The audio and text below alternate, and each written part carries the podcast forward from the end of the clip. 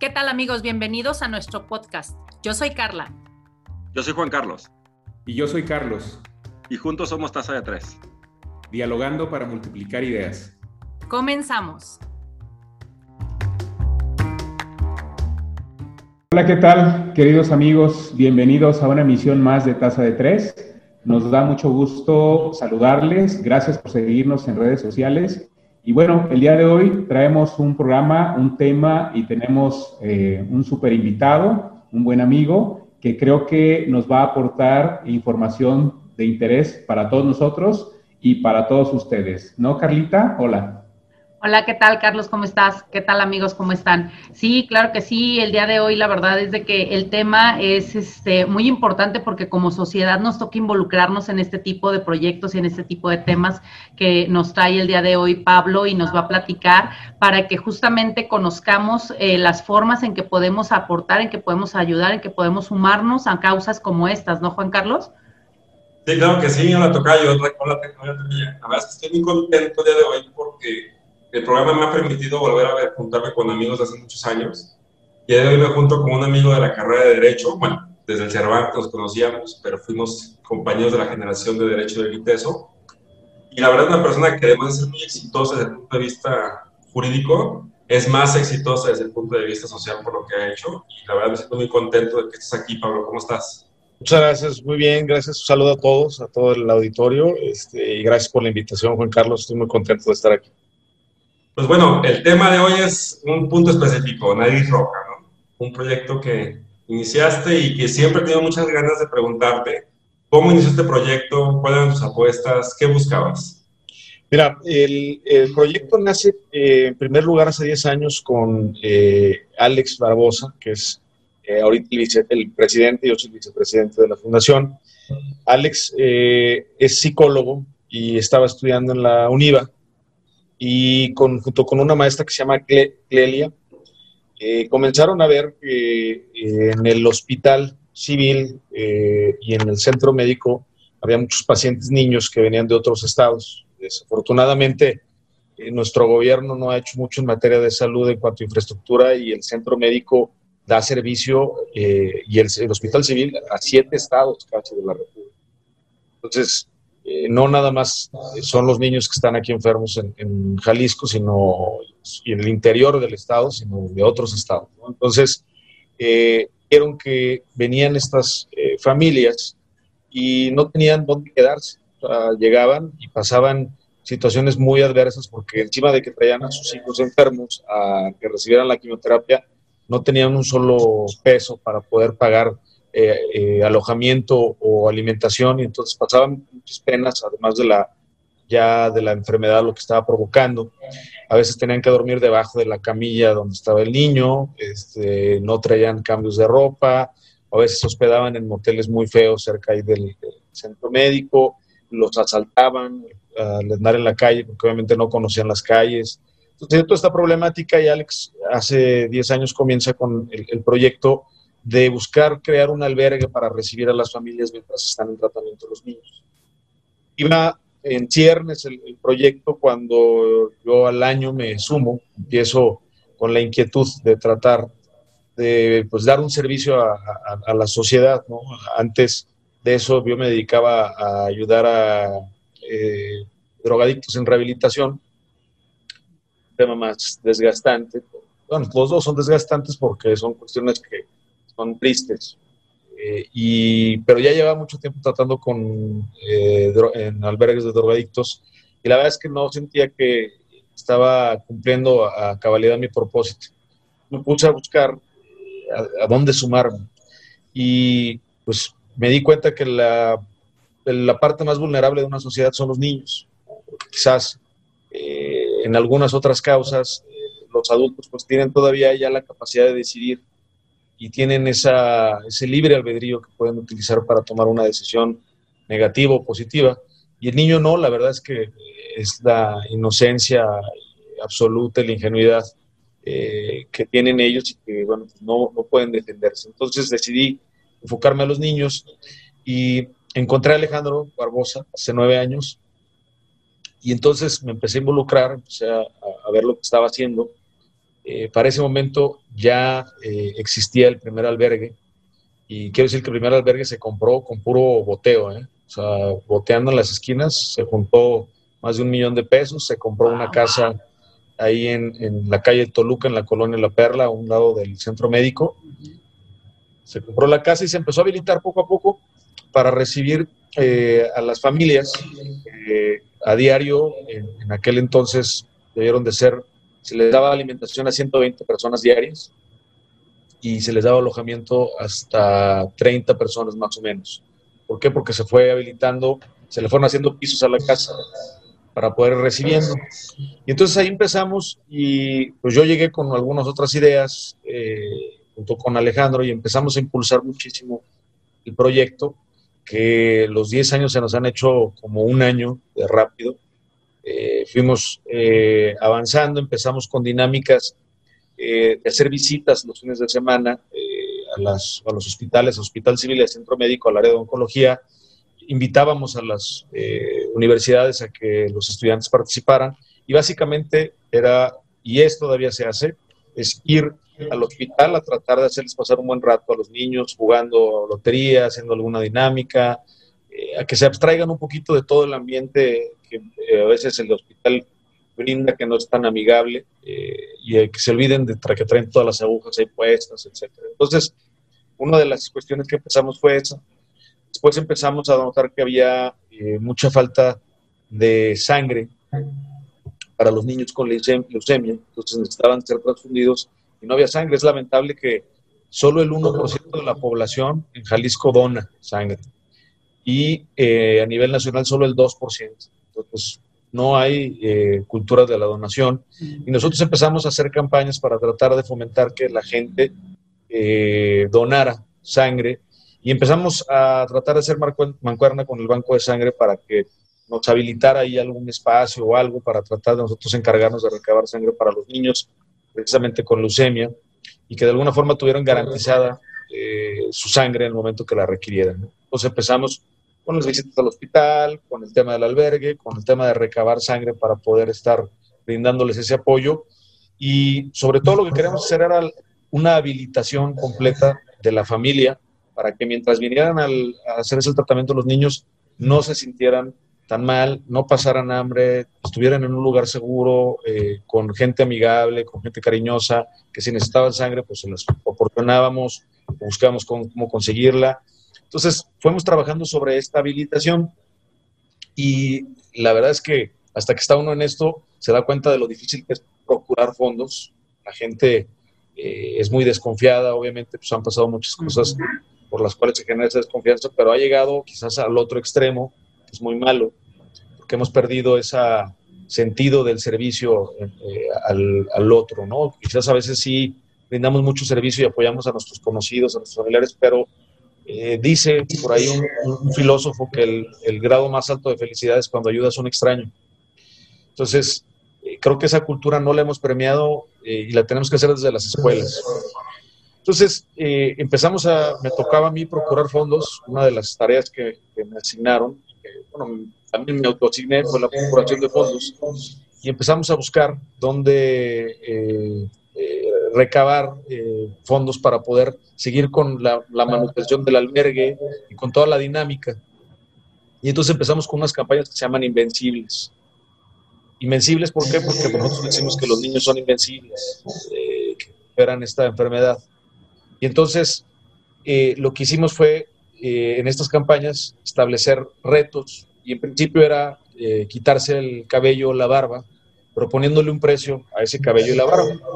Uno decía, ¿sabes qué? Yo entre mis conocidos le quiero poner el precio de 10 mil pesos o 20 mil pesos si me quieren ver rapado. Y entonces esa dinámica, se va recabando los fondos y se establecía un día eh, y ahí en la Gran Plaza hacía un evento donde ya se lograba tu meta y entonces se cortaban ahí enfrente de toda la gente, entonces te aplaudían. Es muy emotivo, ¿no? Eh, me tocó invitar a un amigo, eh, pues no aguantó y soltó las lágrimas ahí en la dinámica, ¿no? Pero empezamos con estas campañas, funcionaron muy bien, la verdad es que la, la gente lo tomó muy bien, este, en el reto, pues era cambiar de look, y, se fue recabando. Yo mismo lo hice tres veces, me quité el cabello y, bueno, me fue muy bien. La segunda vez me tocó eh, recaudar 160 mil pesos. Entonces, eh, fuimos recaudando ese dinero para tratar de mantener el, el albergue y todo lo que representaba Nariz Roja. Y bueno, estas campañas de Invencibles fueron funcionando bastante porque nos permitieron hacer mucha difusión, o sea, teníamos un motivo para dar difusión. Entonces empezamos a hacer mucha difusión en redes sociales, en televisión, logramos generar ahí conexiones con prensa. Entonces fueron publicando estas campañas para sumar eh, cada vez más gente que participara. Y bueno, hacíamos el evento, toda la gente que estaba en la Gran Plaza se daba cuenta, iban viendo que era Nariz Roja, y se fueron sumando poco a poco. Y empezamos a tratar de sumar famosos que de alguna manera le generaran un impacto mayor a la campaña y que la gente generara, tuviera más confianza. Y bueno, pues fuimos invitando eh, poco a poco los que íbamos conociendo, se nos fue sumando eh, Maná, este, se nos fue sumando eh, Alejandra Guzmán, se nos fue sumando gente de Caifanes. Y bueno, la cúspide la verdad fue con el Canelo, ahí sí fue un tremendo hitazo, logramos que una niña retó al Canelo en un video. Y la hija del Canelo vio el video y la hija fue y convenció a su papá de que participara quitándose la barba. Entonces nos buscaron y ahí empezamos. Y la verdad es que eh, bastante eh, surreal, ¿no? El ver cómo se fue efectuando, cuando a veces ves a una persona muy distante por lo famoso que es, quizás, pero de repente eh, hay mucha facilidad de hacer conexiones a veces, te acercas a esa persona más fácil de lo que crees, ¿no? Entonces logramos hacerlo y bueno, se apuntó al Canelo y encima de que se apunta en esa campaña de Invencibles, eh, dice, lo que, de lo que se junte yo lo voy a duplicar. Entonces vimos eso como algo todavía más padre porque empezó a motivar a que la gente le pusiera a su campaña porque sabían que iba a duplicarlo. Y fue una velocidad tan tremenda de ver cómo se iba, porque era a través de la internet, una plataforma que se llama fondify.org, y entonces ahí se iba viendo cómo se iban juntando los, eran 500 mil pesos en ese momento. Y no, bueno, cuando él sale a redes sociales y dice, ayúdenme a recabar, pues no, o sea, de un día para otro eran 300, 400 mil pesos, ¿no? la gente le ponía, pero a, cantidades este, brutales. Y entonces se juntaron, se topó en 600 mil pesos y él puso otros 600 mil pesos, hicimos el evento aquí en la torre V2, donde tiene una oficina ahí el Canelo, llevamos a la prensa, se le quitó la barba, y esa barba ahora la llevamos un notario que certificó que efectivamente hizo una certificación de hechos de que la barba que se estaba quitando efectivamente era lo del Canelo y es la que tenemos guardada. La van a subastar en algún momento, me imagino, o algo por el estilo, por supuesto. Ahora vamos a subastar la barba porque si hay gente que llega a ese nivel de... Es lo que te iba a decir, ¿de verdad habrá quien compre los pelos del canelo, por Dios? Claro. ¿Cuánto, costarán los pelos de Juan Carlos? ¿Cuánto nos darán por los pelos de...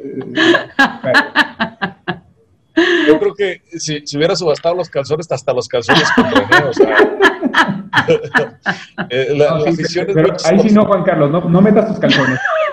no, por favor, ni los pelos. Por un tema de salud pública. De acuerdo, de acuerdo. Oye, Pablo, ¿cómo puede hacer hoy en día la gente para, para sumarse a, las causas que actualmente están haciendo o lo que hoy están haciendo para solamente es con dinero o también, porque escuchaba hace un momento que decías que, van con los niños y están este, conviviendo con ellos, y un tema, me imagino, también médicos que pudieran sumarse, no lo sé. ¿Qué, tantas formas tendría la sociedad para poderse insertar a este tipo y sumarse a estas, a estas causas? Mira, sí, precisamente eso es lo que hemos buscado mucho, que la gente se involucre. No pedimos la mayor parte del tiempo no pedimos dinero, o sea, para eso hacemos las campañas. Las campañas son para que voluntariamente tú vayas y pones, no para estarte ahí pidiendo dinero directamente. Eh, nosotros lo que buscamos es que se involucre la gente porque así generamos sensibilidad con la causa. Y en esa medida, entre más gente esté involucrada, lo que nos ayuda es que eh, ellos transmiten esa sensibilidad a otras personas y se va generando una inercia colectiva eh, de ayuda a los niños. Entonces, hay muchas actividades que se pueden hacer porque aquí lo que buscamos es habilitar en todos los sentidos. eh, hay desde, eh, desde el tema de, las, de, los hospitales, de hacer las visitas, que es, la verdad es que a veces es, es, muy fuerte para la gente. O sea, yo he llevado amigos y pues no aguantan y sueltan las lágrimas. Se supone que ahí sí no podemos estar llorando, uh -huh. porque si los niños están ahí postrados en la cama y nos ven que los vemos estamos llorando, pues peor se va a sentir, ¿no? Debemos claro. llegar con la sonrisa, entonces de repente si es, te tienes que poner ahí una coraza al entrar y aguantar, y aunque salgas y, y ya no aguantes, pues, ¿no? Eh, pero sí es una dinámica que, que, sensibiliza mucho porque además nos da una probadita de realidad de las condiciones en las que ellos reciben la atención médica, que no tienen nada que ver con la que la mayoría de la gente que nosotros, en el medio que nos movemos, recibe. Ahí sí las condiciones son muy complicadas, eh, pues, están todos pegados, eh, no hay eh, habilitación para que los familiares estén ahí, hay una serie de necesidades. Entonces, esa, eso se sensibiliza mucho, pero además de eso, se puede participar en el albergue. Por ejemplo, en el albergue nosotros necesitamos cada semana estar llevando comida. Entonces, muchas veces lo que publicamos en redes sociales es quien quiera apoyar, ponemos ahí las necesidades, este, tantos kilos de pollo, tantos kilos de carne, eh, fruta, etcétera, leche, huevo. Y entonces mucha gente se apuntaba. Eh, yo muchas veces me encantaba a hacer el súper para llevarlo. y me apuntaba con eso y sumaba amigos y decían, ah, pues yo te acompaño, te pongo la mitad del súper. Y entonces lo que hacemos era comprar el alimento para toda esa semana de, de, del albergue eh, se puede trabajar en el albergue en un momento, ir un día a servir, eh, no sé, eh, preparar pozole o alguna otra cosa de comida y llevarlo un día y servirlo ahí. un día me tocó, invité a unos amigos que son dueños del cuarto de kilo y pues me regalaron como 70 hamburguesas, fue un día de hamburguesas. a veces tratamos de que los niños, como están pasando por una etapa muy complicada, eh, buscábamos si alguien se apuntaba a pagar los boletos del cine para que fueran a ver una película. O llevarlos a, a, algún lugar que pudieran, los que, los que estuvieran en condiciones, ¿no? Uh -huh. Para que se distrajeran. Eh, hacemos eventos del Día del Niño eh, y ahí eh, hacemos dinámicas, eh, le regalamos cosas a los niños, entonces la gente se apunta con regalos. Eh, en Navidad hacemos también un evento y lo que hacemos es, nos hacen las cartitas los niños y entonces yo con amigos y con todos los que conozco les busco a ver quién quiere agarrar una cartita. Una. Uh -huh. Entonces ya ellos compran los, los, juguetes y los llevas ese día si los quieres entregar o, o, o se los entregamos nosotros. Eh, estuvimos haciendo una dinámica eh, en donde invité ahí a René, que tú conoces, Juan Carlos. Ahí fue la primera participación que tuvo René eh, hacemos una dinámica ahí en la Gran Plaza en donde llevamos a los niños más necesitados términos de, eh, dinero de, o, de, cosas eh, y los llevamos a comprar ropa. Entonces, eh, ahí juntaba amigos, ya literal iban los niños y ese día que fue René, eh, le dijimos, oye, pues ¿con quién te quieres llevar a un niño o a dos o lo que tú quieras? ¿no? Este, dice, no, yo me llevo cinco. Me llevo cinco niños a, comprarle ropa y hasta un niño que, que no tenía, que, que, es invidente. Este, y no, bueno, pues se divirtió muchísimo, porque si van en condiciones, o sea, los ves, los tenis están rotos. Había un chavito, eh, se llama Kevin, que viven en una situación muy precaria económicamente y para ir a la escuela eh, se intercambiaban los zapatos un día y un día. O sea, un día iba a la escuela Kevin con los tenis y luego al día siguiente él no iba, iba su hermano con los tenis, porque nomás tenían un solo par de tenis. O sea, de ese nivel. Entonces invitábamos a la gente a participar y bueno, pues no tienes que gastar la gran cosa, pues mil pesos, no sé, lo que tú quieras, ¿no? Entonces, eh, lo que hacemos son dinámicas de involucramiento eh, con la gente para que se sumen, haya esta conexión entre los niños y, y, y los adultos y, y, vean que la causa va más allá de, de un tema relacionado con el cáncer, ¿no? sino una habilitación y la gente que nos esté escuchando ahorita, por ejemplo, y que, que le haya llegado este llamado, ¿no? De decir, bueno, va, me, me, interesa saber un poquito más, me interesa involucrarme, basta con que hablen por teléfono, con que, digo, obviamente vamos a dejar los datos en la casilla de, de comentarios, pero basta con que hablen por teléfono o hay que hacer un protocolo para poder formar parte de esta, de esta campaña. No, la verdad es que eh, nosotros tratamos de sumar a mucha gente. Eh, lo que les pedimos es que nos busquen, porque a veces andamos con toda la dinámica y es eh, complicado estar eh, dándole seguimiento a todo. La, la, vía más fácil de participar y de involucrarse, y yo les invito, es que se sumen a la campaña que estamos ahorita eh, haciendo, que se llama Milagro la campaña. Tenemos el objetivo de reunir 5 millones de pesos de aquí a final del año para comprar medicamentos oncológicos que no hay en el país, no hay medicamentos, los niños están muriendo. De noviembre a marzo recaudamos eh, estos 5 millones de pesos también, o sea, ya van, eh, en total en este año pudiéramos llegar a la cifra de 10, pero de noviembre a marzo juntamos 5 millones, los 5 millones se acabaron en julio, más o menos. Se fueron como agua porque son medicamentos sumamente caros. Y, y ahí pongo un ejemplo hay eh, niños que vienen de comunidades, por ejemplo, yo no conocía una, un pueblo que se llama Betania, que está ahí por Atotonilco, pero es un pueblo pequeño. Y luego eh, hay una comunidad muy pequeña que se llama Loarado, que está ahí en la costa, ya muy lejos. Entonces, la gente venía con sus hijos como podía hasta el hospital civil o el centro médico. Y llegaban con el ánimo de que les brindaran la atención médica o les dieran el medicamento que les tocaba ese día. Y entonces no se los daban y empezamos a ver esta situación y hay medicamentos que ahora el tratamiento de un enfermo de cáncer no está completo si no se acompaña, además de la quimioterapia, con inmunoterapia.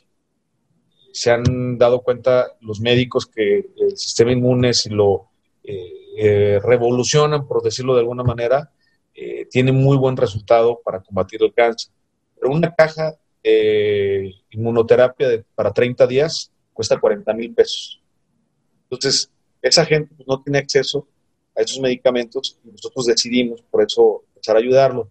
Pero por eso se va tan rápido el dinero. ¿Por qué? Porque son muy, muy caros los, los medicamentos. Además, que gracias a que nuestro gobierno tomó muy malas decisiones al cerrar uh, el, el, área de oncológicos de laboratorios PISA, que era la, prácticamente la única productora y fabricante de, de medicamentos oncológicos, una unidad, por ejemplo, de vincristina que costaba 100 pesos en el laboratorio de pizza, cuando nosotros empezamos a buscarla, llegó a costar 2.900 pesos de unidad. Entonces el dinero se reducía las unidades que podíamos comprar con el dinero que recabábamos.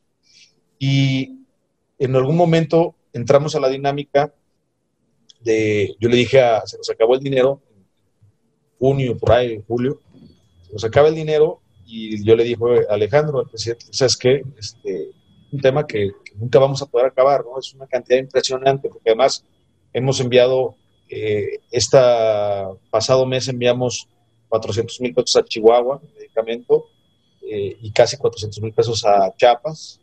En Chiapas casi este, nos querían iniciar una eh, carpeta de investigación, una denuncia, porque no querían que evidenciáramos la escasez de medicamentos en Chiapas. O sea, también nos hemos tenido que enfrentar con represalias no. de parte de los gobiernos. Y eh, yo le dije a Alejandro, ¿sabes qué? Ya estuvo bueno, tenemos que forzar al gobierno a que haga su tarea. Empezamos a presentar juicios de amparo. Uh -huh. Y de alguna manera dije, ¿sabes qué? Pues me voy a aventar este, de lleno con todos los niños que ahorita estaban pasando por esta situación. Entonces, en un solo día, pues empezamos a trabajar, a trabajar, a trabajar, a trabajar. En un solo día presentamos, eh, durante la pandemia, que todo era electrónico, eh, un, en un solo día presentamos 35 amparos. Luego así seguimos y ya ahorita, ya perdí la cuenta ahorita, pero vamos a más de 80 amparos promovidos contra hospitales civiles y contra eh, centro médico.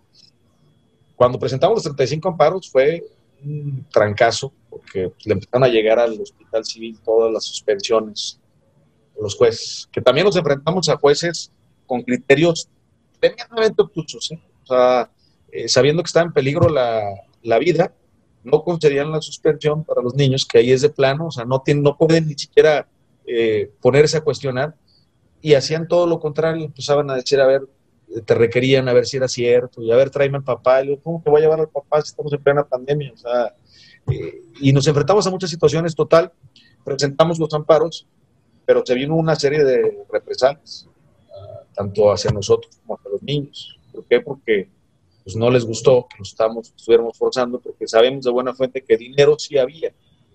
Lo que pasa es que con el cambio del Seguro Popular al INSABI, todavía no están los mecanismos. Y antes lo que hacía con el Seguro Popular, el, Hospital Civil, era compraban el medicamento, se lo daban al niño y ellos a su vez daban de alta esa, ese requerimiento al Seguro Popular y le reembolsaban el gasto. Ahora con el INSABI no hay esa estructura y entonces dijo pues yo no compro. Se le hizo fácil, a ver si generaba presión con el gobierno y lo único que están haciendo es que se están muriendo. Lo mismo el centro médico. El centro médico, pues no eh, hay una eh, indolencia tan tremenda en las autoridades, pero tremenda. O sea, son niños, están enfermos, están pasando por algo de lo que eh, lo peor que le puede pasar a un niño. O sea, tener cáncer o estar quemado es lo peor que le puede pasar a un niño. Entonces, y hay una indolencia de parte de jueces, de parte de las autoridades sanitarias, eh, tratamos de hablar con gente del gobierno del Estado, hay una indolencia tremenda, o sea, no, eh, como es gente de escasos recursos, para ellos no cuentan, para ellos no hay, este, no cuentan en la estadística. Pero cuando empezamos a hacer escándalo con los amparos, empezamos a sacar las notas en la prensa, se vinieron las represalias y empezó a llamar la atención, nos volvimos incómodos y empezaron a pegarle a, a María Roja. Y los que nos pasó hace dos meses es que nosotros empezamos, seguimos comprando medicamento para tratar de ayudar a los niños y el Hospital Civil daba la orden a los papás de que si traían medicamento brindado por nariz roja, no se los iban a aplicar. Wow. A, ese grado de represalia tan tremenda es, eh, eh, es increíble que prefieran o que entren en un tema de orgullo. Fuera más lo político que la salud. Así, con esos amagos, con el ánimo de fijar una postura y decir, no, es que pues, yo soy la autoridad y a mí no me vas a venir a decir cómo hacer mi trabajo. Entonces hemos resistido muchos embates, eh, hemos tenido llamadas del gobernador, hemos tenido llamadas del director del Hospital Civil, eh, nos han llamado la atención de varios lados, ¿no? Vamos a desistir, ya decidimos que íbamos a seguir en esta lucha, pero lo que sí nos parece eh, en una total y absoluto absurdo es que no permitan a los padres que vayan por el medicamento. También volvimos a salir a la prensa, eh, dijo el director del hospital que era un malentendido, que no eso no era cierto, pero los papás nos lo afirmaban. Hoy por hoy no hay medicamento oncológico. Me han llegado, eh, aún y cuando tenemos amparos con suspensiones que deben de cumplir las autoridades sanitarias y que si no cumplen se incurren en, en responsabilidades administrativas y penales, han decidido incumplir y lo que hacen es le dan una receta al papá y le dicen, pues ahí rásquese con sus propias uñas y ahí busque dónde. Lo primero que hacen los padres es venir con nosotros a Nariz Roja, y dicen, oye, nos puedes cambiar la. Nosotros eso estamos haciendo porque ahí aún a pesar de que vengan esas represalias del hospital civil, porque el niño se está muriendo, o sea, es, eh, y, y, una de las cuestiones que tiene la quimioterapia es que no, el que no te la apliquen ese día, no solo implica que no mejores, sino que implica un retroceso y hay que volver a empezar todo el tratamiento. Y es espantoso el tratamiento para los niños, espantoso. O sea, la, eh, para que se den una idea, estos medicamentos, antes de introducirlos en la vena, hay que mezclarlos. Y entonces para mezclarlos, la, el lugar adecuado para mezclarlos es una campana especial donde está aislado, meten las manos con, con una especie de guantes y ahí hacen la mezcla, porque los vapores que suelta el medicamento, con solo olerlos el médico puede tener daño pulmonar de la toxicidad tan alta que tiene el medicamento. Y eso es lo que se le pone en la vena al niño. ¿Por qué? Porque desafortunadamente, volvemos al tema de negocio, los medicamentos oncológicos para niños, como no son, un, no son el gran negocio como lo es el cáncer de mama, seguimos aplicando medicamentos que se desarrollaron en 1950 y que no han tenido una evolución. Entonces, seguimos con medicamentos muy viejos, obsoletos, que más allá de mejorarte, pues, también te causan un daño increíble en el cuerpo. Entonces, encima de que los medicamentos no son los mejores, el gobierno decide cerrar el área de oncológicos de laboratorios, dejar sin medicamentos, dejar, y estar a expensas de las importaciones de medicamentos. Y que hay que tener en cuenta ahí que los únicos que hacen materia prima para medicamentos oncológicos son China e India si ellos determinan lo, cerrar o bajar este, la producción, nos carga este, el, payaso. ¿eh? Ah, yo no sé si sabían también que el, el, paracetamol, el único productor en el planeta de materia prima del paracetamol es la India. Entonces, eh, realmente estamos expensas de, muchas cosas que eh, inciden. Y ahora con esto tenemos la campaña Milagro para recaudar fondos para comprar esos medicamentos que urgen.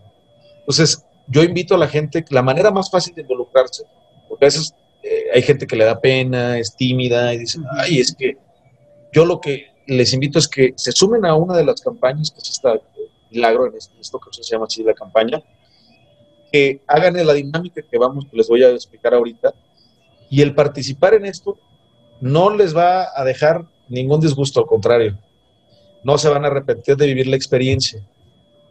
Y si lo hacen de esta manera, involucrándose con esta campaña, lo que van a hacer es, ustedes no van a poner ni un solo centavo, lo que van a poner es un reto, un desafío. Sus conocidos, sus amigos, la gente que los quiera apoyar va a poner el dinero. Entonces ustedes con la, con, lo, con la dinámica que van a hacer, están aportando, están involucrando de manera personal con la fundación, están sumando a una campaña y ahí empiezan a vivir la experiencia. Y entonces a partir de ahí, si les gusta, vamos al siguiente paso, que es un involucramiento mucho más formal y serio, en donde ya participas a diario y conviertes en parte del estilo de tu vida el vivir para la fundación también. Entonces, yo los invito, perdón, ah, yo los invito a que se sumen a la campaña Milagro. La campaña Milagro es muy simple. Antes en las campañas invencibles lo que eh, hacíamos era el desafío de quitarse el cabello o quitarse la barba poniéndole un precio. Ahora Milagro lo vamos a hacer de manera más abierta porque había gente que también no se quería quitar el cabello. Hay una amiga que se llama Bárbara Rodríguez que participa en el consejo de Nari Roja, que me tocó, a mí me tocó que me quitaran, el, me raparan el cabello y al lado estaba ella.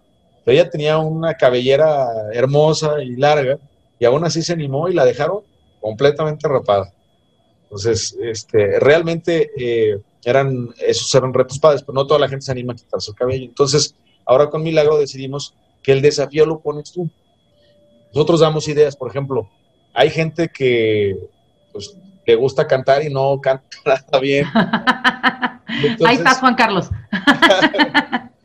y entonces, este, los invitamos a que graben una canción, o sea, se la aprendan bien, la graben, hasta se disfracen, si quieren disfrazar, si quieren disfrazar de Vicente Fernández y cantar a Vicente Fernández, lo hagan, pero que la graben, que de veras entrenen para grabarla y que se pongan como desafío que inviten a sus conocidos o a sus amigos que le pongan preso al reto, que ustedes cumplen el reto de cantar la canción completa, quizás hasta en público, reúnen, a lo mejor le ponen 10 mil pesos.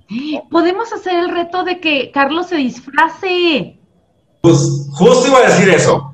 Vamos a poner el reto. Si Carlos se disfraza en octubre o en, diciembre de Santa Claus, vamos a poner una lana. Yo pongo una lana para que veas. Yo pago dos mil pesos de, de Santa Claus, papá. Va, el reto de casa de tres. Yo como el canelo. Yo pongo el doble lo que ustedes van a poner para que no me estén jodiendo.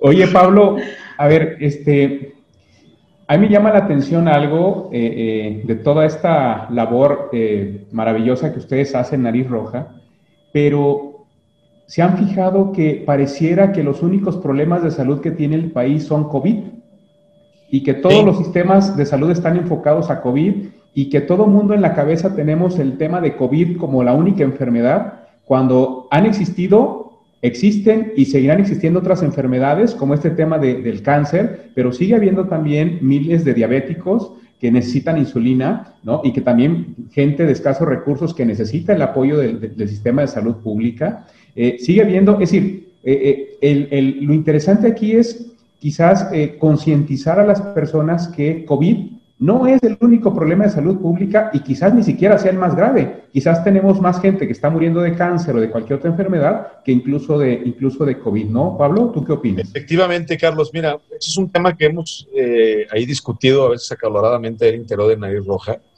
eh, porque hay eh, algunos que dicen, bueno, pues es que sí es muy grave el tema del COVID, pero la realidad y lo que coincidimos ya al final todos es que te pongo unas estadísticas, Carlos. El INEGI publicó que el año pasado se murieron 90 mil personas en México de cáncer. Esas 90 mil es solo las registradas, es decir, si tú tienes un pariente con cáncer y se muere, si el INEGI no va y, lo censa o tú no vas y le dices, pues no lo toman en cuenta. nosotros calculamos que el número de muertes al año más o menos eh, ronda los 160 mil personas al año de cáncer. Entonces, y dentro de este universo de 160 mil van niños también. Y ahora tenemos en el país cerca de 81, 82 mil muertos por COVID. Que, ojo, sin autopsia. No tenemos certeza absoluta y plena de que hayan fallecido por esa causa, porque además, si algo se ha caracterizado eh, toda esta pandemia es que las pruebas que hay son imprecisas, no son exactas, y que no ha habido autopsias para determinar la causa de muerte efectiva. Entonces, suponiendo que el universo de muertos por COVID fueran 82 mil a este punto del, año, pues yo creo que a lo mejor se avanza de aquí a diciembre, enero o febrero que cumplamos el año, no se va a acercar a los 160 mil que mueren por cáncer. El problema es que el COVID vende miedo y entonces genera muy buenas ganancias para los medios. El cáncer no. El cáncer, pues, ¿qué vendes si, murió la gente de cáncer? Y no nada más el tema de, para mí el más grave de todos eh, de los temas son los infartos, ¿no?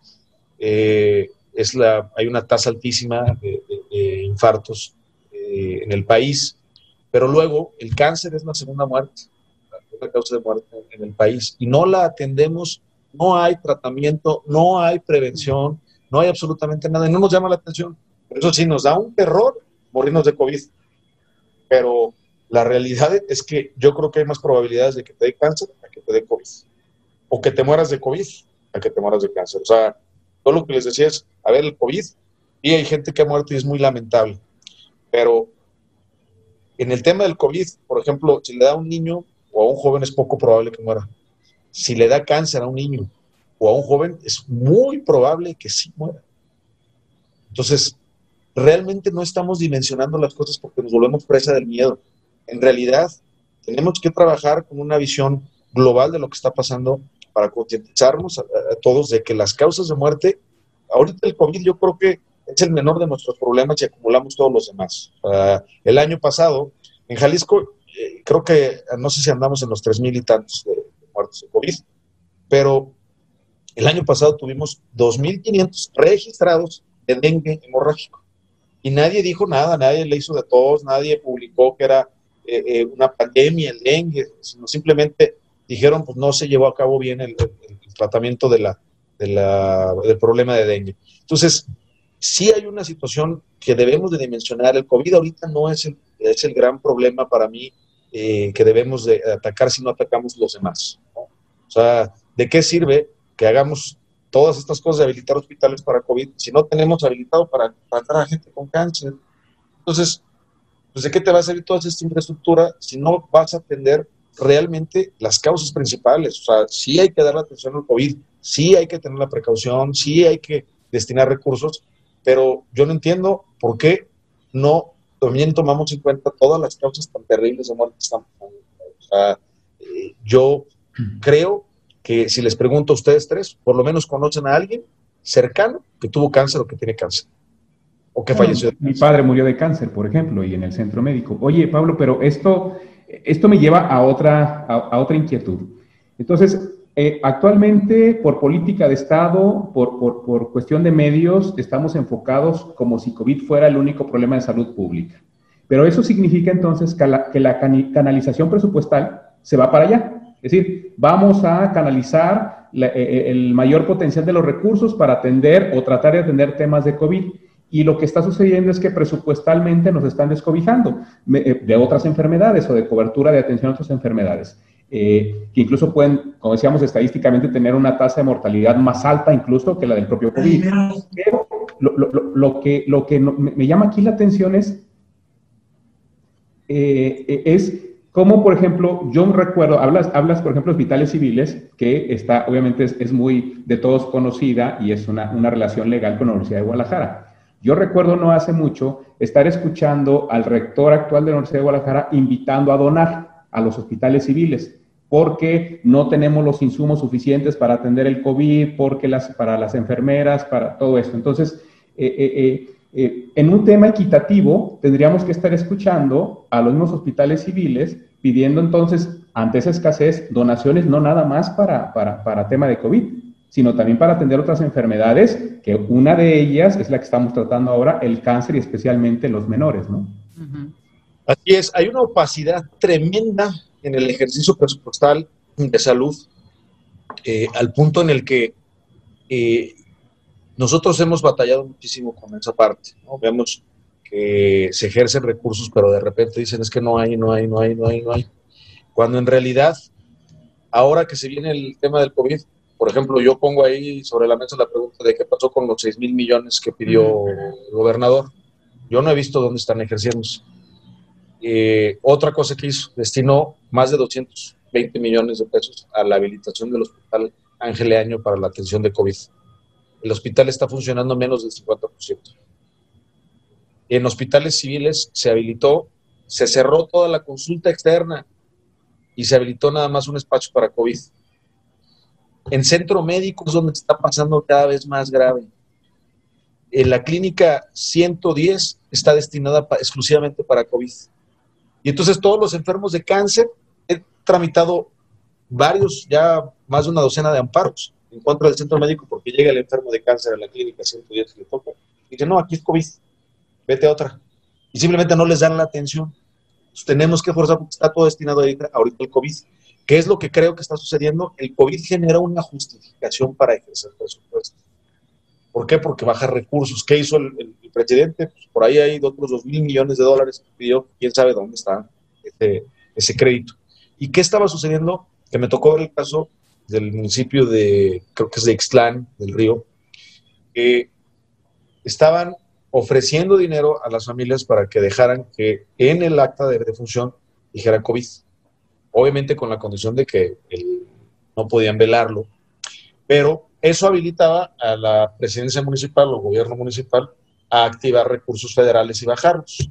Y entonces, pues, si yo estoy atendiendo la pandemia y aquí estoy ejerciendo recursos, pero con una opacidad tremenda, y lo único que estoy haciendo es destinar recursos con adjudicación directa por la emergencia a mis cuates para que ahí venga mi comisión, que es del 30, del 40, y entonces hacerme rico con esta pandemia. Es una oportunidad que les dio tremendas a los políticos y que están utilizando desastrosamente. Y entonces todo el presupuesto que debe ser destinado para el, cáncer se está descuidando. Hay una, un tremendo descuido en la participación se le está brindando de eh, económica a otras enfermedades.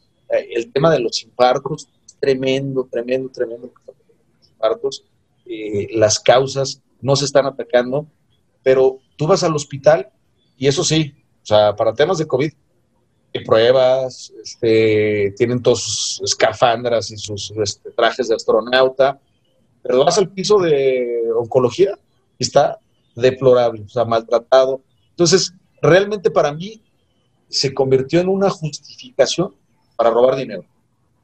¿Por qué? Porque si tú te fijas, aquí casi casi pronosticaban que íbamos a ver que, como en Guayaquil, en, Ecuador, que la gente va a estar muriéndose afuera de la casa. Yo no he visto una sola fila afuera del hospital por tema de COVID. En realidad, hay una manipulación estadística para bien y para mal. Es decir, seguramente eh, cuando les conviene, ocultan las muertes por COVID. Pero para mí, ahora ya no les resultó aquí en, Jalisco la pandemia que esperaban. ¿eh? O sea, llevamos alrededor de 3.000 muertos. Tenemos más muertos por otras causas tremendas y aún así decidimos parar negocios. Decidimos suspender la actividad económica.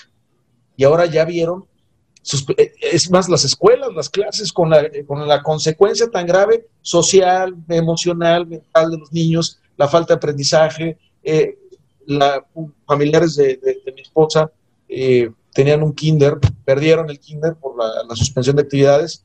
Entonces, ya se dieron cuenta que ahora tienen que reactivar la economía, que el haber parado les va, les, le partió la madre a mucha gente, sí les dio obviamente la justificación tremenda para pedir recursos y para decir, ah, te adjudico a ti, a ti, a ti, a ti, a ti, porque urge ahorita. Y entonces es la robadera tremenda. Pero yo creo que ya no les funcionó y ahora traen un grave problema de inactividad económica, de pérdida de empleo, que se dieron cuenta que las medidas quizás no fueron las idóneas ni con la mayor organización posible. Entonces, sí, hay una eh, pérdida de aplicación de recursos a, otras enfermedades, específicamente cáncer. Hay una sobreatención al tema de COVID, hay un presupuesto enorme para el tema de COVID, porque ahí pues todo es todo urge, tú adjudicas directamente, no licitas, entonces pues, hay una oportunidad para robar. Y lo único que puedo decir es que en el sistema de salud es uno de los sistemas más corruptos que ¿Por qué? Porque ahí tú vas a tener la urgencia de atender. Tienes mucha facilidad porque estás jugando con la salud. Y entonces el dinero lo puedes mover de manera muy ágil. No estás eh, licitando una obra. Tienes urgencia. Tú puedes decir, ¿sabes qué? Necesito atender estos medicamentos, te los compro. Y es muy difícil el cuestionamiento. ¿Qué pasó con el, el sexenio anterior? La cuenta de salud y el flamante secretario de salud o el exsecretario de salud, pues por ahí nada más tuvo una acusación y ya no se dijo nada. Pero ¿dónde fue el ¿Cuál? ¿El que estaba regalando billetes en Las Vegas? ¿En una discoteca en Las Vegas? ¿Dónde fue el desfalco, el, desfalco mayor? El desfalco mayor el sexenio pasado fue el salud. Y lo va a hacer este sexenio y lo va a hacer a nivel federal y a nivel estatal. Entonces, yo creo que no hemos puesto la atención suficiente a los ciudadanos de ir a exigir cuentas en materia de salud, cómo se está gastando dinero, cómo se gastó con esta pandemia. Entonces, yo creo que eh, en la medida en la que hay involucramiento, en la medida en la que nosotros participemos, que nos interesemos, porque este sistema de salud es para todos. Ah, realmente, seguramente muchos tenemos eh, seguro de gastos médicos mayores, pero hay que recordar que el grueso de la población se atiende en los, eh, nosocomios públicos. Si nosotros no nos preocupamos porque se les dé la atención, lo único que vamos a tener es una pésima salud en el país. Y eso genera problemas y más problemas y más problemas. Entonces, yo creo que eh, sí tenemos que poner atención. Hay una inconsciencia tremenda de la mayoría de la gente. Vivimos en nuestro círculo cercano y mientras no nos pasa a nosotros, todo está bien. Y hasta que nos pasa, nos involucramos, nos damos cuenta de la gravedad y que el no hacer nada, sabiendo lo que ya uno sabe cuando le pasa la tragedia, es peor todavía. Entonces, yo invito a la gente que tenga una participación activa, que se interesen. Decía Mohamed Ali que la renta que había que pagar en este planeta era el servicio a los demás. Entonces, interesémonos por el servicio. A veces siempre queremos, nacemos con la idea de que tenemos que recibir todo el tiempo. Siempre estamos esperando y queremos merecer y recibir. Pero para poder recibir primero hay que dar. Y la dinámica que genera el dar es tremenda porque empiezas a recibir abundancia en muchas cosas, no nada más material, sino en amor, en salud.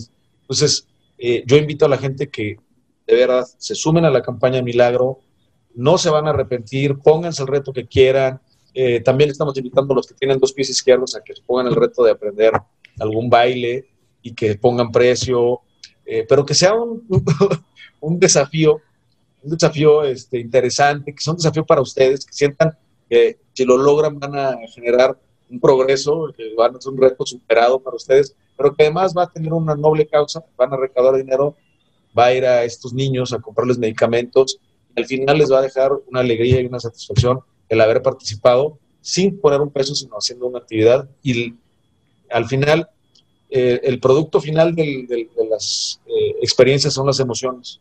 Y esta experiencia les va a dejar una emoción agradable, celosa, firme. Muy bien, Pablo. En resumen. No, no, ¿cómo en resumen ya? No he preguntado nada. Se acabó el tiempo. No empieces con el resumen. Eh, digo, no sé si tengas algo que decir, no sé si querramos escucharte, Juan, pero este, igual y... No, yo estoy encantado, yo estoy encantado con la plática. no, no, que, eh, fabuloso. Que siga, que siga platicando, Fabuloso. Yo, yo digo, nada, nada más por echarle sal a la herida, ¿no? Porque pues ya nos pusimos en esa tónica, pero yo recuerdo muy bien cuando empezó este tema de la pandemia, en uno de los chats, este, Tocayo, tú mandaste el decreto publicado en el periódico del Estado de Jalisco, donde el gobierno del estado establecía las, eh, el protocolo para el tratamiento de cadáveres por presunto fallecimiento por COVID, lo que hoy resulta pues muy conveniente, ¿no? Porque en ese protocolo eh, finalmente lo que se estaba haciendo es eludir la necropsia, ¿no? Y que finalmente, este, bueno, hoy, hoy nos da, eh, en función de lo que comentaba Juan Pablo, ¿no? Cómo estamos, estamos enfocados sobre el miedo, que es lo que hemos insistido mucho en este programa. De hecho, este programa por eso se creó, buscando combatir el miedo, buscando combatir información útil, información eh, en realidad razonada sobre este tema de COVID, ¿no? Que, bueno, gracias a Dios ya llevamos, nos creamos por más o menos un par de meses y ya llevamos un poquito más, ¿no? Pero eh, yo creo que eh, hay muchas maneras en las que podemos ayudar. Yo estoy de acuerdo totalmente con Pablo, ¿no? De que es, la mayor satisfacción es ayudar a otra persona, ¿no? Y, eso finalmente genera eh, eh, un ejemplo también para los que están a un lado de ti y detrás de ti muy importante porque quizás es lo que podemos contribuir a este país, generar esa, esa política de, ayudar a los demás, de ser solidarios, ¿no? Como decía mi papá en paz descanse, ¿no? de, de ser hermanables de alguna medida. Entonces, pues creo que Nariz Roja es una gran oportunidad para los que quisieran eh, eh, aportar, los que quisieran participar. Y bueno, si no es Nariz Roja, podrá ser cualquier otra forma, pero lo importante es que eh, los amigos que nos ven y nos hacen el favor de seguirnos por redes sociales consideren cuando menos una manera en la que puedan quizás devolver un poquito a la vida de, como dice la canción, de tanto que nos ha dado. ¿No, Carlita? Sí, claro que sí. Yo, la verdad, muchísimas gracias, Pablo, por, por, lo que nos veniste a compartir el día de hoy, por darle una opción más a la, a, la gente de, de, cómo este, sentirse mejor, porque este, bien lo dijiste, es una forma diferente de, de sentirte mejor, ¿no? Yo quiero rescatar de todo esto justamente e, e, esa parte de servicio que si no lo tenemos, porque hay quien sí lo tiene ya muy, muy arraigado, ¿no? Este tema del servicio a, a la gente, del servicio a la comunidad, del servicio a otros, eh, pues es buen momento para practicarlo, es buen momento para que, para que saquen este, eh, esta parte de servicio que pudiéramos, aunque no la tengamos, intentar buscar la manera de sacarlo, porque creo que es lo mejor que nos puede pasar, efectivamente devolver un poco de lo mucho o poco que nos ha dado la vida, y creo que eh, así como la gratitud es indispensable en la vida, yo creo que también el devolverle a otros lo que la vida te da. Entonces, esta, esta parte me encanta que, nos hayas compartido una forma de hacerlo. Ya veremos a ver si convencemos a Carlos de que se disfrace o a ver qué, hacemos, pero seguramente estaremos como taza de tres aportando en algo de esto y, y, este, y que la gente le quede, ¿no? Le quede el que no todo, y es la parte de la reflexión final que quise hacer, que a veces mm, queremos que todo se solucione afuera, ¿no? Y no todo se soluciona afuera, se soluciona desde adentro primero. Eh, el que no va a venir el gobierno a solucionarte, no va a venir una institución a solucionarte, no va a venir un tercero a solucionarte. Primero lo tenemos que hacer nosotros. Primero nosotros tenemos que aportar, que dar, que hacer y después podemos exigirle a un tercero. ¿Cómo exigirle al gobierno, a que sea corrupción, a que sea mil cosas, ¿no? ¿Cómo puedes exigir? ¿Con qué derecho te, da, te sientes para exigir cuando ni siquiera tú te puedes dar. Entonces creo que esta es una muy buena oportunidad de primero dar para después poder exigir. Muchísimas gracias, Pablo. Juan Carlos. Bueno, pues yo casi no hablé porque no hay bronca, pero yo diría dos cosas. Primero, durante la plática me acordé mucho de la linfoma. Tenemos un programa de risoterapia de, de un gran amigo que también hace terapia para temas de gente enferma. Entonces me acordé mucho de todo lo que hace la linfoma para ayudar a la gente. Y la segunda diría, Pablo, que lo que estás haciendo influye en todos nosotros. De hecho, tuve una reunión hace una semana y media con amigos nuestros comunes. De hecho, voy a invitar a, a Mica, a Miguel, para que nos platique un poquito de qué está haciendo cuarto de kilo para ayudar. Pero vamos a hacer una organización dentro del equipo, dentro de los amigos, para seguir un poco tus pasos de apoyo social a través del fútbol. Este, y, y te tomamos, de hecho, de la parte tú saliste adelante nos, das el ejemplo de qué tenemos que hacer con nuestro talento y nuestro esfuerzo. Y por la idea más que otra cosa, seguir un poco lo que haces y en su momento trabajar juntos. Yo en lo personal voy a estar en Milagro, lo que sea necesario, yo voy a ayudar lo que sea necesario. Pero luego si quieres también te platico un poco el proyecto que tenemos de Escarabajos, en el que están amigos tuyos y míos trabajando para tratar de hacer un poco lo que tú has hecho tantos años. Entonces te agradezco muchísimo por la plática, muy amena y sobre todo felicitarte por el el, incidencia social que has tenido en los últimos años, la verdad. Muchísimas gracias, la verdad. Eh, agradezco mucho el espacio, te agradezco mucho, Juan Carlos, por eh, considerarme. Eh, sí, me interesa mucho enterarme del proyecto. Eh, ahorita tenemos que sumarnos todos, entre más conexiones que generemos, mucho más espectro de ayuda vamos a poder aportar. y no, al contrario, yo creo que me honra saber que puedo inspirar a alguien a, ayudar a los demás. Yo invito a la gente que sienta deprimida o triste, cuando se sienta con algún vacío, que el ayudar les va a, permitir mitigar ese vacío, esa depresión o esa este, ansiedad que tengan, porque eh, todas esas cosas que tienen que ver con, la depresión, con la tristeza, con la ansiedad, es, son, es el ensimismamiento de nosotros. Entonces, tenemos que empezar a, voltear, a ver qué podemos hacer por los demás y eso nos va a empezar a cambiar la dinámica emocional, mental, física, todo. Entonces, eh, yo de verdad agradezco mucho el espacio porque lo que nos ayuda muchísimo a nosotros como fundación es poder transmitir y sensibilizar a la gente. Que den cuenta de que somos una fundación que nacimos al servicio de los niños, que ahora ya también estamos incluyendo, si me permite nada más cerrar con eso, ya estamos incluyendo a las mujeres con cáncer, porque nos pedían muchas mujeres este, el alojamiento para poder venir a tratarse. Y ahora, eh, hace recientemente, eh, inauguramos el, nuevo albergue, que pues fue mágico. En tres años eh, reunimos, en tres años totales reunimos 12 millones y construimos el, albergue. Es un albergue ya hecho específicamente para, para ese eh, propósito, con elevador, con, una, con un cuarto especial para cuando lleguen muy graves, un cuarto de hospital, eh, tiene salones de escuela, tiene dormitorios separados para niños, para mujeres. Entonces, eh, yo los invito a participar, su dinero va a ser bien canalizado, el que, el que participe sus familiares eh, en el reto, en el desafío, va a ir directamente a la compra de medicamentos. Entonces, para que ustedes se sientan que lo que hicieron le devuelve la salud a un niño, que es lo más vulnerable. Tenemos que poner mucha atención a los niños. Si no les damos eh, ese tratamiento a los niños, si no les hacemos sentir que están cobijados, que están protegidos, no nos quejemos cómo van a ser de adultos después. al final nosotros están pasando por una experiencia terrible que les va a dejar emociones negativas o complicadas.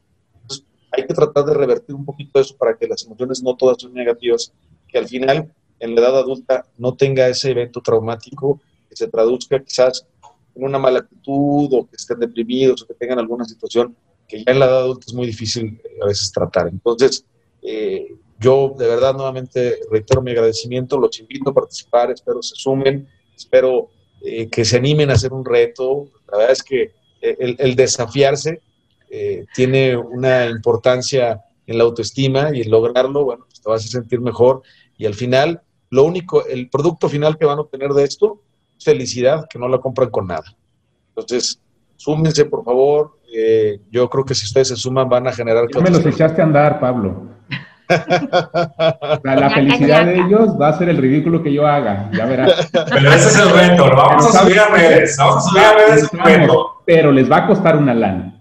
Pero mira, Tocayo, la neta, el más amargado eres tú. O sea, que si logramos que tú hagas algo chistoso, vamos a ser millonarios. O sea, compramos otro albergue. O sea, nos vamos ahora con los adultos mayores, papá. 15 millones en un mes, papá. ¿Eh? Oye, este, ¿qué materialista eres? Eh? Ah, no, yo creo que ahí te van a hacer pasada este, por Honduras, ¿eh, mi querido Carlos? pues ya que. Pero bueno. yo muchas gracias, Pablo. De verdad. Muchas, gracias. a todos y pues ya saben, los seguimos esperando en las redes sociales, Taza de Tres, en Facebook, en YouTube y ahí los esperamos. Muchísimas gracias y nos vemos muy pronto. Hasta luego.